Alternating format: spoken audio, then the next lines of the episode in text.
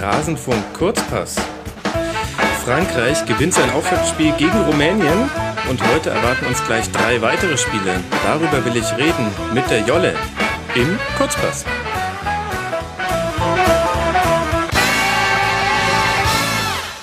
Jolle, einen schönen guten Morgen. Guten Morgen, Max. Sag unseren Hörern doch mal ganz kurz, wer du bist und wo man dich sonst lesen und hören kann. Ich bin Jolle, ich schreibe bei Mirsan Roth eigentlich über die äh, Bayern Frauen am meisten und auf Twitter findet man mich unter Jolinski. Genau, und man sollte dir unbedingt folgen und ich freue mich sehr, wir werden dich ein paar Mal im Kurzpass hören und heute ist deine Premiere. Yeah! Yeah! Gut. Nicht ganz, also was den Kurzpass. Was den Kurzpass angeht, ja, ja, na klar, in der Schlusskonferenz, da hatten wir dich schon mit dabei. So, Jetzt äh, gab es ja gestern noch eine andere Premiere, nämlich das erste Spiel der Europameisterschaft 2016. Frankreich gewinnt gegen Rumänien 2 zu 1. Und es war ein bisschen so, wie man es erwarten konnte, wenn man äh, den Rumänen zutraute, dass sie ihr, ihr Tor dicht machen können. 2 zu 1 am Ende. Wegen seines Traumtores habe ich jetzt ganz oft schon gelesen, Payet ist der Spieler des Spiels. Würdest du da mit einstimmen? Ich habe zum Glück überhaupt nichts gelesen, aber ich würde das auch so sehen. Natürlich mit diesem entscheidenden Tor dann zum Schluss, da hat man dieses, äh, ja, also diese Überschrift dann schnell für sich gewonnen. Aber er hat ja auch vorher schon schon sehr gut gespielt und hat viel Einfluss aufs Spiel genommen. Mhm. Und vor allem in der zweiten Halbzeit ähm, sicher auch so ein bisschen noch weiter in den Vordergrund gespielt als jetzt äh, Pogba zum Beispiel. Von daher kann man das schon sagen. Also ob sowas, so eine Beurteilung so Sinn macht, weiß ich nicht. Aber wenn man, wenn man so jemanden hervorheben möchte, dann kann man das mit ihm sicherlich äh, guten Gewissens tun. Mhm. Definitiv ist sein Name einer derjenigen, die man mit diesem Spiel in Verbindung bringen wird. Er hat auch unglaubliche acht Keypasses, also Schlüsselpässe gespielt. Ähm, das ist mir ehrlich gesagt während des Spiels gar nicht so sehr aufgefallen. Mir sind die die zwei, drei diagonalen Flachpässe von Pogba sehr ins Auge gestochen, unter anderem, weil es da ja auch gleich mal eine Chance gab, äh, raus auf Sanya und dann Griezmann, das war die erste Chance für Frankreich in dem Spiel. Aber äh, Payet ähm, hat auch außerhalb nur dieses einen Schusses sehr viel Einfluss auf das Spiel genommen. Genau, also ich fand, ähm, dass das Spiel ähm, lange Zeit so ein, so ein Knäuel war, irgendwie, dass das viel durch die Mitte ging. Und er hat eben dann immer schon mal entweder selber übers Dribbling oder eben über Pässe oder Laufwege, die er gemacht hat und dann da ähm, Pässe an sich gezogen hat, das Spiel halt gerne mal äh, so nach links rausgekippt. Mhm. Und, und das da so ein bisschen entzerrt, fand ich. Und das, ähm, das ich weiß jetzt, habe die Pässe nicht gezählt oder so, aber ähm, ja, das, das kann man schon so sehen. Mhm. Das war sowieso auffällig. Also während man bei den Rumänen finde ich, schon ganz gut sehen konnte, mit welcher Taktik sie ins Spiel gegangen sind, nämlich ähm, sehr, sehr kompakt mit zwei engen Linien stehen, ähm, fängt am eigenen 16er an und die andere dann ungefähr 10 Meter davor maximal und bei Beigewinn, Beigewinn schnell auf die Flügel. Ist mir das ehrlich gesagt bei Frankreich, da könnte ich jetzt nicht so genau sagen, was deren Plan für dieses Spiel war. Also ich fand insgesamt, dass das Spiel von beiden Seiten super vertikal war und ziemlich chaotisch. Also ich habe vor allem in der ersten Halbzeit absolut die Ballkontrolle vermisst. Also mhm. äh, ich, ich bin ja äh, Bayern-Fan und habe eben ganz viel Bayern geschaut und das ist sowohl bei den Mädels als auch ähm, bei der Mannschaft von Pep eben so gewesen, dass also meine ganze Sehgewohnheit ist eine andere. Also die ist äh, eben mit, mit vielen Pässen das Spiel oder den Angriff vorbereiten. Also was dann viele auch manchmal als langweilig empfinden, ist eben so dieses Sezieren. Und das fand ich in diesem Spiel, war, haben, äh, sind sich da zwei Mannschaften begegnet, die genau das Gegenteil gemacht haben. Sie haben nicht so viel Wert darauf gelegt, also Frankreich äh, tendenziell natürlich ein bisschen mehr, aber nicht irgendwie den, den Ball großartig in ihren Reihen halten, um dann dort gezielt irgendwelche Angriffe vorzubereiten, sondern es ging eigentlich relativ schnell vertikal. Ähm, und die Folge waren ja auch irgendwie eine Milliarde Ballverluste auf beiden Seiten und so ein bisschen Chaos, also so wenig, wenig Ballkontrolle. Und ich fand, dass eben ähm, Frankreich natürlich irgendwie eigentlich über sehr starke Flügel verfügt, aber die auch eben versucht haben, eher über ihre ihr Dreier-Mittelfeld eigentlich immer so durchzukommen. Also alles, mhm. alles ging so ein bisschen zentral. Und wenn du sagst, dass jetzt Rumänien eben so wie erwartet mit zwei engen Abwehrketten agiert hat, also ich fand die überraschend weit draußen zum Teil. Also es waren ja immer wieder auch ähm, also so genügend Raum hinter der Abwehrlinie, die eben relativ weit hoch stand zum Teil, so dass eben diese ganzen Schnittstellenpässe gespielt werden konnten. Also das äh, hat Frankreich, in, in, also so wie ich es gesehen habe, häufig versucht, eben einfach durchzubrechen, eben entweder über ein Dribbling, aber eben auch viele, viele Schnittstellenpässe, von denen eben aber auch äh, viele hängen geblieben sind. Ja, das stimmt. Ich glaube ehrlich gesagt, dass Frankreich auch ein Problem damit hatte, wie eng ihnen die Rumänen auf den Füßen standen. Also Pogba und Matuidi wurden zeitweise in Manndeckung genommen, wo auch wirklich der Spieler mit zurückgegangen ist ins Aufbaudrittel der Franzosen. Das waren die, die Pressing-Situationen der Rumänen sind interessanterweise immer daraus entstanden. Wenn ähm, da nämlich dann nur weil, weil sie eine Manndeckung gespielt haben, hatten sie öfter mal fünf Spieler in der gegnerischen Hälfte und wenn dann die Franzosen einen unsauberen Pass gespielt haben, dann sind die manndeckenden äh, Spieler sofort Richtung Ball gegangen. Da gab es auch zwei, drei fast Ballgewinne oder auch Ballgewinne. Ich hatte so ein bisschen den Eindruck, die sind damit nicht zurechtgekommen, die Franzosen. Conte hatte dann die meisten Ballkontakte, war dann auch so ein bisschen, äh, ja, der arme Tropf, der versuchen musste, das Aufbauspiel komplett auf seinen Schultern zu tragen, weil Pogba wirklich ganz gut rausgenommen wurde von den Rumänen. Ja, das, das stimmt. Und, ähm, und sie waren eben, also die Rumänen haben es eben auch also wissend um ihre äh, vielleicht fehlende Ballkontrolle, ähm, dann eben gleich so vertikal auch versucht. Und ähm, ja, um, um die Schwierigkeiten, die Frankreich mit ihrer Abwehr haben könnte, äh, war, das war ja auch vorher schon klar, dass, dass es da Schwierigkeiten geben könnte. Und das wollte Rumänien, glaube ich, ausnutzen. Also gar nicht großartig da irgendwie das Spiel geduldig aufziehen, sondern dann da, äh, wenn sie die Gelegenheit haben, direkt reinstoßen. Und äh, auch, auch wirklich gefährlich. Also bei den Innenverteidigern und den äh, und äh, Kante war, war es schon auch so, dass da viele Bälle auch einfach so verloren gingen, weil der also ja, aus meiner Sicht war das gar nicht so unbedingt immer der Fehler von dem, demjenigen, der den Pass gespielt hat, sondern ähm, dass Frankreich schlecht verteilt war übers Feld. Also die mhm, waren dann ja. einfach, hatten die Abstände zu eng. Vielleicht war das auch gewollt, dass man so die Zentrale überladen wollte. Aber äh, somit war dann quasi, selbst wenn der Pass ankam, war man immer noch eigentlich in der identischen Situation, weil der ähm, Mitspieler nur zwei Meter neben einem stand. Also hat sich sozusagen an, an dieser Situation nicht viel geändert, außer dass jetzt jemand anderes den Ball hatte. Und da konnte Rumänien dann relativ häufig so reinspringen spritzen und konnte ja. da wirklich richtig gefährlich vors, vors Tor kommen. Also ich fand, das war ein Spiel irgendwie für so den neutralen Zuschauer unheimlich spannend, weil es auf und ab ging und auch ähm, richtig viele hochkarätige Torchancen dadurch zustande kamen. Also das, mhm. äh, während, während Bayern da manchmal Steine klopft ohne Ende ähm, und sich da quasi aufreibt und, und dann ähm, nicht besonders viel wirklich entscheidend vor das Tor kommt, waren ja da wirklich auf beiden Seiten richtig äh, richtige Hochkaräter permanent dabei. Das stimmt. Aber ein Punkt, da würde ich dir absolut zustimmen. Die Verteilung der Franzosen übers Feld. Es gab mehrere Situationen, wo ich mir wirklich gedacht habe, was macht ihr hier eigentlich, Jungs? Also ähm, Giroud und Griezmann, beides super Stürmer. Aber ähm, wir haben ja jetzt ein Spiel mit sehr, sehr vielen Flanken erlebt. Dadurch, dass äh, Rumänien die Zentrale vorm Tor, diesen Bereich ähm, vor dem 16er dicht gemacht hat, bis auf eine Szene in der 88. Minute. Aber vielleicht auch ähm, äh, bezeichnen, dass dieses Tor gefallen ist, weil jemand zwischen die Linien gegangen ist. Das musst du halt versuchen. Ähm, aber wir haben ja ein Spiel mit sehr, sehr vielen Flanken gesehen. Und es war unglaublich. Griezmann und Giroud haben das nicht hingekriegt, ähm, sich zu verteilen. Normalerweise, wenn, wenn du dann zwei Zielspieler im Strafraum hast, hast, dann geht einer an den kurzen, einer geht entweder an den langen oder er lässt sich in den Rückraum fallen. Gerade die Rückräume waren bei Rumänien relativ häufig eigentlich offen und ungedeckt. Da hätte ähm, mehr draus werden können. Einmal haben sie auch tatsächlich den Pass da zu Griesmann hinbekommen. Dann hat er ähm, abgefälscht vorbeigeschossen in der ersten Halbzeit. Aber sowohl die beiden fand ich nicht gut aufeinander abgestimmt. Und dann gab es auch eine noch ganz äh, eindrückliche Szene, ähm, Konter ähm, und Evra kreuzt, äh, ja, man weiß gar nicht, was er machen will. Also gerade, dass er den eigenen Spieler, ähm, äh, der den Ball hatte, ich glaube, es war Payet, aber bin mir gerade nicht ganz sicher. Ich, ich glaube eher, dass es entweder ähm, Martial war oder Matuidi, aber also äh, auf jeden Fall, er läuft ihm fast in die Haxen und anstatt ja. quasi ähm, der, der gegnerische Verteidiger musste sich am ballführenden ähm, Franzosen orientieren. Das heißt, die Aufgabe von Evra ist, dass er sich links oder rechts verteilt, im besten Fall in dem Fall links, weil das war die Außenbahn. Dann hat ja. der Innenverteidiger nämlich ein Problem. Sobald der Pass kommt, ist Evra frei durch und äh, kann wieder was machen. Und äh, sobald er den Ballführenden äh, nicht so eng deckt, dann kann der was machen. Also es gab so ein paar Szenen, wo ich mir wirklich gedacht habe, dass da ist noch ein bisschen Sand im Getriebe, von allein von der Formation her. Ja, ich fand das auch ein bisschen hektisch dann einfach. Also da mhm. hat man ja gesehen, ich glaube, zu diesem Zeitpunkt stand es 1-1, wenn ich mich nicht irre. Und ja. ähm, Evra wollte wahrscheinlich einfach äh, das Ding jetzt irgendwie zumachen und da seinen Akzent setzen und sich eben nicht raushalten äh, und, und seinen Mitspieler mit auf die Außenbahn ziehen, was ja das Richtige gewesen wäre.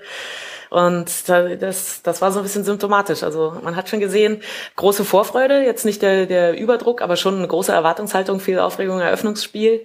Ähm, natürlich auch ein bisschen Nervosität dabei auf allen Seiten. Gut, da waren wir schon spät im Spiel, also das äh, kann man dann vielleicht nicht mehr auf die Anfangsnervosität schieben. Aber Frankreich ähm, wollte sich natürlich äh, nicht blamieren, wollte sich die drei Punkte sichern und äh, da wurde es dann langsam eng. Nachdem mhm. halt Rumänien über diesen Elfmeter nochmal ausgleichen konnte, übrigens ja auch äh, weil die dumme Aktion von Evrada an der Stelle. Genau, vielleicht war deswegen zu Übermut. verursachen, also ja. eigentlich eher so Anfängerfehler von dem Routinier.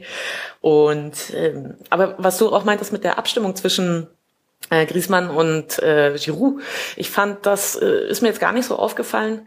Aber ähm, wenn, wenn Giroud quasi diese ähm, zentrale Präsenz von, von Griezmann, der ja zwar eigentlich über rechts kam, aber eher so eine so zweite hängende Spitze oder so ähm, mhm. gespielt hat, äh, wenn Giroud die halt ausbalanciert hat, dann hat er sich halt eher irgendwo in den, in, in den linken auf die linke oder den linken Halbraum oder linken Flügel verabschiedet und war dann halt nicht mehr da, wo man ihn ähm, hätte brauchen können. Also vielleicht ähm, hast du da schon recht, dass die da nicht ganz ideal ähm, äh, aufeinander abgestimmt waren. Aber also dafür kommt halt durch die zentrale Achse da wahnsinnig viel. Ja, ja, okay, das stimmt. Ähm, andererseits war Giroud aber mitten im Spiel auch so verzweifelt, dass er einmal im eigenen Aufbaudrittel sich den Ball geholt hat. Äh, Belareti hat das gleich äh, als Anlass genommen zu sagen, wie viel äh, Giroud laufen würde. Ich fand es eher symptomatisch dafür, dass der gefrustet war, dass vorne bei ihnen so wenig ankam. aber das bringt halt nichts. Also das ist das klassische Ibrahimovic-Problem. Der geht auch immer mal wieder zurück, um sich den Ball zu holen, wenn ihn die Mittelmäßigkeit seiner ähm, Mitspieler nervt. Aber das Problem ist, dass er sich selbst dann nicht mehr vorne anspielen kann. also. Naja. Ja, äh, ich, ich erinnere mich an, eine gleich, an den gleichen Wortlaut eigentlich auch zu Griezmann. Also vielleicht ist ihm das sozusagen sogar mit beiden Stürmern passiert. Ah, vielleicht habe ich es auch verwechselt. Ich möchte das nicht ausschließen. Okay, das bringt uns, äh, bringt mich zu zwei Fragen. Das eine ist so ein bisschen eine weiche Frage, nämlich das äh, Thema Druck. Ich ähm, habe ich hatte so diesen Gedanken bei der Auswechslung von Payet, ähm, ja. der, der unter, unter Tränen rausgegangen ist. Ähm, eigentlich eine wunderschöne Szene, ähm, aber Vielleicht könnte das auch Ausdruck sein für den Druck, der auf den Schultern dieser Spieler lag. Und bei Payet muss man noch äh, konstatieren, der hat auch wirklich sich reinbeißen müssen. Die ersten Standards, die er geschossen hat, die waren furchtbar. Die, das waren äh, Bayern-Standards, wenn man ehrlich ist. Ähm, hier in dieser Runde kann ich das so sagen. Ähm, und der hat sich dann wirklich quasi am eigenen Schopf hochgezogen. Und es kann jetzt, äh, ähm, kann natürlich sein, dass so ein Tor ihn auch durch das Turnier trägt. Ich meine, Wahnsinn, der 88. so einen Strahl rauszupacken, wunderbar, ganz toll. Das ganze Stadion explodiert. Ich habe es mir in der ZDF-App noch aus allen Kameraperspektiven angeguckt, wirklich toll. Ähm, und es kann auch sein, dass er einfach nur so bewegt war und so glücklich. Aber so ein bisschen hatte ich Erinnerungen, ehrlich gesagt, an Brasilien 2014 und dachte mir, ähm, hoffentlich ist das nicht Ausdruck dafür, dass, dass äh, dass er quasi jetzt äh, diese Emotionen rauslässt, weil der Druck vorher so groß war. Das äh, fände ich tatsächlich aus französischer Sicht einigermaßen bedenklich. Also genau diese Assoziation hatte ich auch. Das kann aber daran liegen, dass eben äh, Brasilien mit dem 7 zu 1 so ein drastisches Erlebnis war, was noch nicht allzu mhm. lange zurückliegt. Also das heißt jetzt vielleicht nicht, dass es der beste historische Quervergleich ist, aber genau den hatte ich natürlich auch sofort im Kopf. Aber ich glaube, dass es bei Frankreich nicht so geschlossen ist wie in Brasilien. Also ich habe das Gefühl, dass in Brasilien, das über Jahre lang halt schon so aufgebaut wurde und äh, Frankreich hatte sowohl in der ähm, Fußballmannschaft, in der Nationalmannschaft in den letzten Jahren andere Skandälchen, Skandale und mhm. Probleme und auch im Land äh, mit, den, mit den Streiks und mit den Anschlägen ähm, einfach noch ein bisschen was anderes auf dem Zettel. Gut, Brasilien hat zurzeit keine Regierung, muss man vielleicht auch, äh, also da gibt's auch Schwierigkeiten, aber ich habe das Gefühl, das ganze Land fokussiert und definiert sich nicht allein so über den Fußball, wie das ja.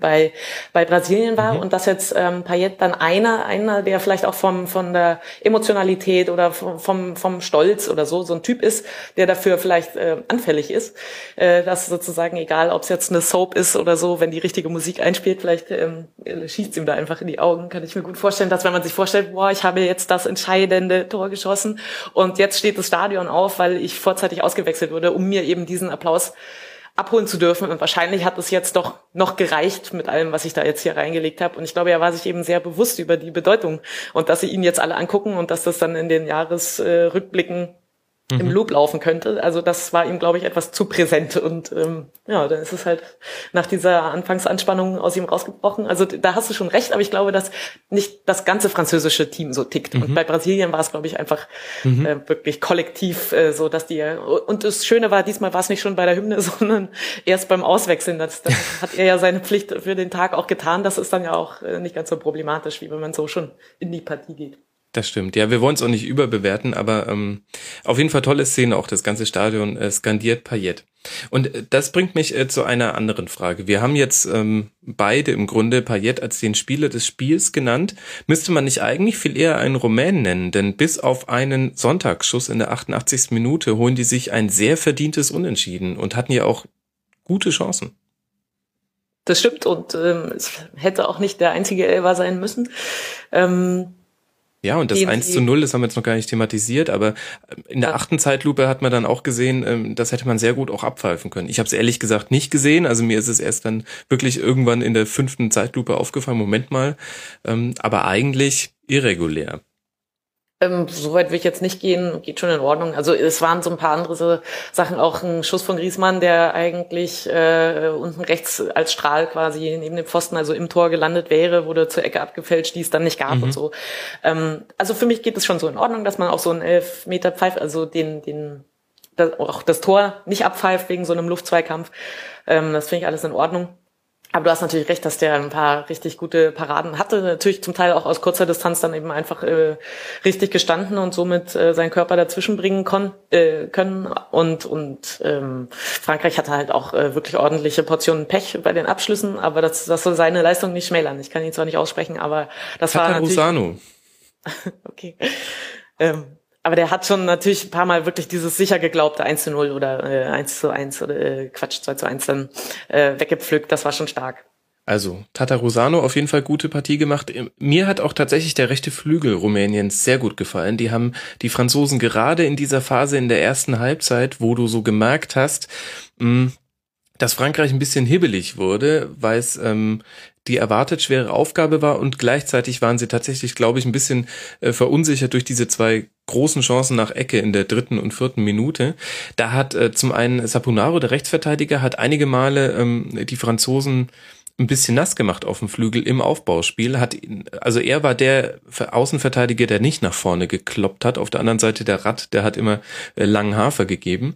Und wer mir wirklich gut gefallen hat, war Stancho. Nicht nur jetzt, weil er gefault wurde vor dem Elfmeter, sondern insgesamt fand ich, dass er einige gute Duelle rechts gewonnen hat. Und wenn bei den Rumänen etwas in Richtung Kontern ging, dann hat es immer mit, der, mit dem rechten Flügel zu tun, mit Popa, Stancho und Saponaro. Die haben mir alle drei ganz gut gefallen.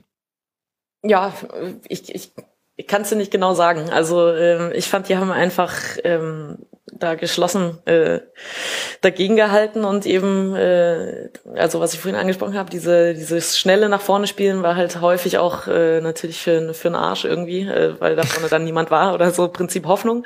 Aber das war so der der Matchplan, einfach äh, schauen, was nach vorne geht und das haben sie gut gemacht und ähm, ich äh, ich habe wirklich Probleme mir da die die Namen zu merken. Also äh, ich glaube, es, es war der, der dann bei der Auswechslung auch so absolut ausgepumpt wirkte. Ähm, falls ich mir jetzt nicht irre, aber da kann ich sehr gut auch Unsinn reden. Ähm, also man hat schon gemerkt, dass wäre das Spiel jetzt einfach noch länger gegangen, ähm, ja. hätte Frankreich ähm, mehr und mehr diese, äh, diesen Vorsprung, die sie hatten, wahrscheinlich in, in mehr Tore ummünzen können. Denn äh, Rumänien hätte das jetzt nicht ewig gehen können. So, deswegen ist es ganz gut, dass so ein Spiel nicht nur eine Stunde ist, sondern 90 Minuten, dass man dann wirklich auch mal noch mal in andere Sphären dann vorstößt, obwohl das Spiel dann in der letzten, in den letzten 20 Minuten jetzt bis auf das Tor natürlich, aber schon ganz schön äh, abgebaut hat dann so auf allen Seiten. Das, das äh, wäre aber aus meiner Sicht Frankreich entgegengekommen, wenn das noch länger gegangen wäre. Das stimmt, ja. Also Stanchu war der, der wurde in der 72. dann ausgewechselt. Da hat man schon gesehen, so arg viele Meter hätte er nicht mehr gehen können. Ja, genau. Ähm, dann, andererseits kann das auch natürlich eine super These für meine, für meinen äh, Spieler des Spiels äh, Pick sein, dass man sagen kann, als er ging, stand es noch 1-1 und äh, ein, ein Nicole Stanchu, das ist wie Thomas Müller, den wechselst du einfach nicht aus. Ja, machst du, machst du nie, würde ich nie tun. genau. Na gut, ähm, ich habe das Gefühl, wir haben dieses äh, Spiel ganz gut, ganz gut abgehakt. Unter dem Strich ist es ein äh, nicht unerwarteter Sieg für Frankreich. Im Grunde ist für beide Teams äh, nicht viel passiert. Die Franzosen haben äh, die Last von ihren Schultern, haben den ersten Dreier und wenn man ehrlich ist, wird das ja schon fast reichen fürs Achtelfinale. Rumänien hat jetzt das Problem, das war jetzt vielleicht so ein bisschen das leichteste Spiel, weil niemand etwas von ihnen erwartet hatte. Ich fand übrigens tolle Stimmung auch auf rumänischer Seite im Stadion. Viele Fans auch, hat mich ähm, überrascht. Ähm, für die Rumänen geht's jetzt weiter gegen die Schweiz am nächsten Mittwoch. Und die Schweiz tritt heute um 15 Uhr an gegen Albanien im Bruderduell. Granit Xhaka gegen Taulan Xhaka. Ähm, kannst du dich vor Aufregung noch halten? ähm, ja, das kann ich immer äh, eigentlich. Aber ähm, ich, ich freue mich auf das Spiel. Ich weiß von Albanien ähm, wenig. Ähm, ich weiß, dass die, die Schweiz schon mal besser war ähm, und, und trotzdem eben wirklich viele hochgerätige, auch in der Bundesliga ähm, bekannte Spieler hat. Deswegen, also ich kann mit dem Spiel immer mehr anfangen, wenn ich, wenn ich mehr zuordnen kann, äh, wo spielt derjenige sonst und, und dass ich ihn vielleicht auch schon kenne. Von daher äh, freue ich mich auf das Spiel. Ähm, ja, Schweiz ist schon, schon Favorit, würde ich sagen, aber das kann auch jetzt meiner Ignoranz geschuldet sein, dass ich eben von Albanien auch nicht so viel weiß. Ja, Albanien ist natürlich äh, schwierig. Also zum einen äh, ist es ein sehr, sehr emotionales Duell, weil eben einige Spieler auf albanischer Seite spielen, äh, die in der Schweiz aufgewachsen sind und auf Schweizer Seite spielen einige mit einem albanischen Hintergrund. Deswegen ähm, glaube ich, sind, sind beide Nationen froh, wenn dieses Spiel jetzt mal rum ist. ähm, Meinst du es wieder Kloppico oder was? So ein bisschen schon. Also ähm, die, die sind schon alle sehr gespannt jetzt auf dieses Spiel um 15 Uhr.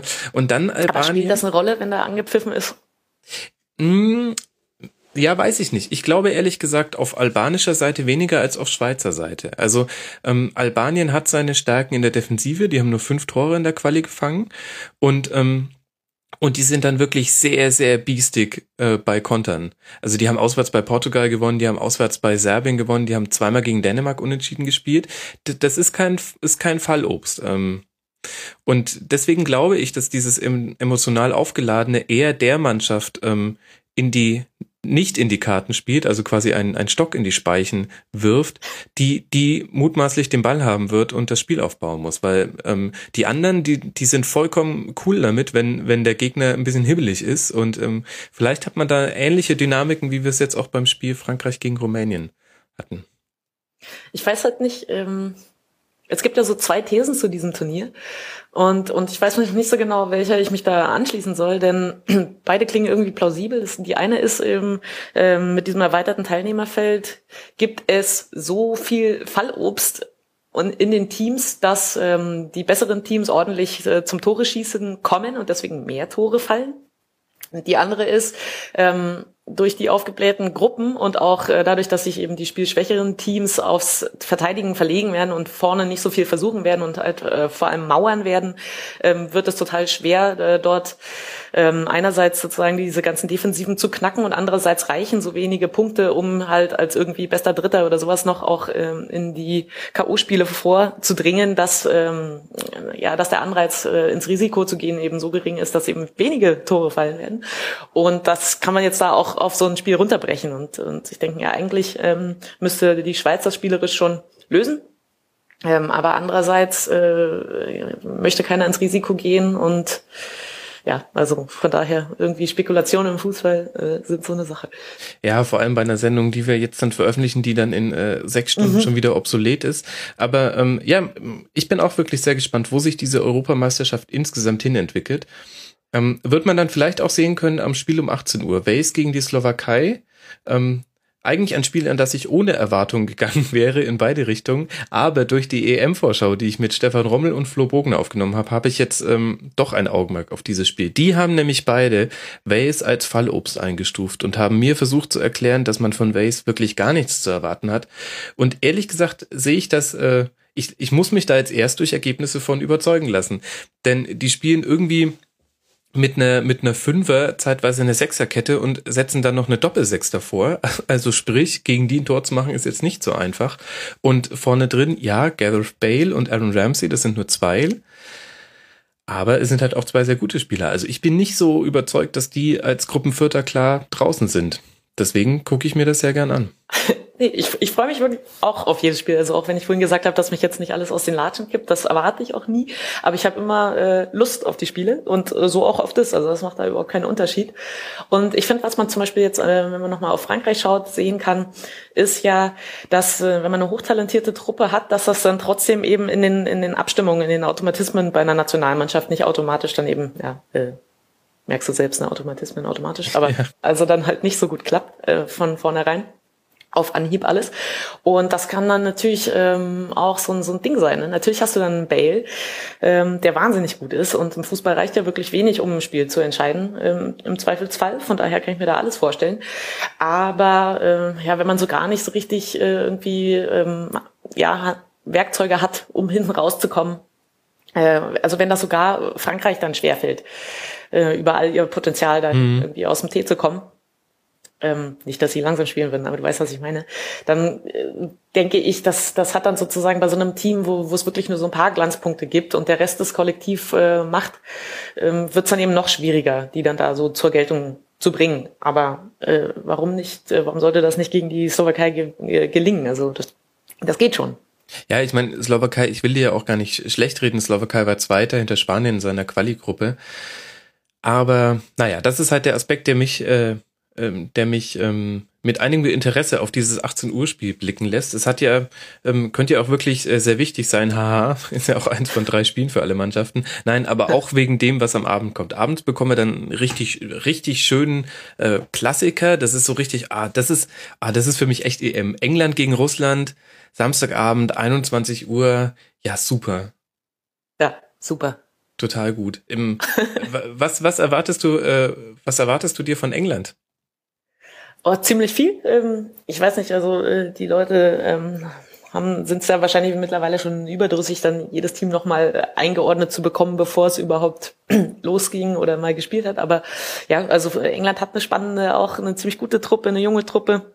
Und Russland ist genau das Gegenteil. Da weiß ich wirklich nicht, ähm, wie die, also das hast du ja, glaube ich, in deiner ähm, Vorschau auch schon gesagt, also wenn man sich schon auf die nächste äh, Heim, was ist es, WM mhm. vorbereitet, dann äh, sollte man ja sozusagen langsam ein junges Team äh, um einen erfahrenen Kern äh, aufbauen, Erfahrung sammeln lassen, damit sie dann voll im Saft stehen, wenn es soweit ist. Und da wurde ja jeder Umbruch verpasst irgendwie.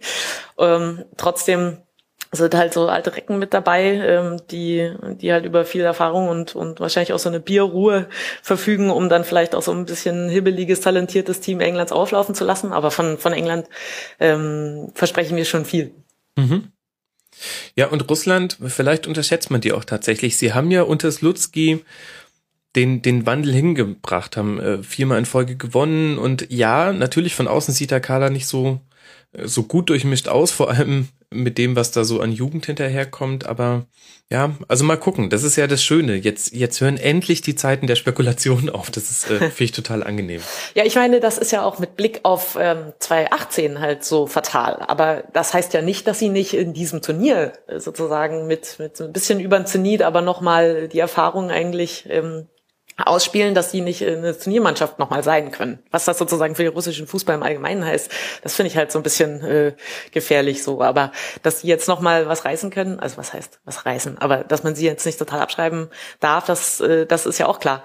Also gerade Routiniers, ähm, die wissen, wie es geht, haben wir ja an Evra gesehen, wie viel Bock muss man zum äh, Teil da auch noch machen kann. Aber ja, ähm, das ist, das ist, die sind sicher schwer zu spielen. Also das auf jeden Fall. Ja, absolut. Ach, schön. Das ist das, was auf uns zukommt. Ähm, und was auf euch zukommt, ähm, ist eine Schlusskonferenz. Die nehmen wir dann ähm, nach dem Deutschlandspiel morgen auf. Da könnt ihr euch drauf freuen oder auch nicht und solltet den Feed abonnieren, falls ihr ihn noch nicht abonniert habt. Es gibt ja auch jetzt Hörer, die nur den Kurzpass kennen. Kaum zu glauben. Jolle, vielen lieben Dank und ich freue mich, dass wir uns nochmal hören werden. Ja, ich danke dir. Hat Spaß gemacht. Ja, und äh, danke auch an alle Hörer. Danke für all das Feedback. Ihr könnt übrigens Fragen auch stellen, die ich hier gerne einbaue unter mitmachen.rasenfunk.de. Und dann hören wir uns bald wieder. Ciao. Tschüss.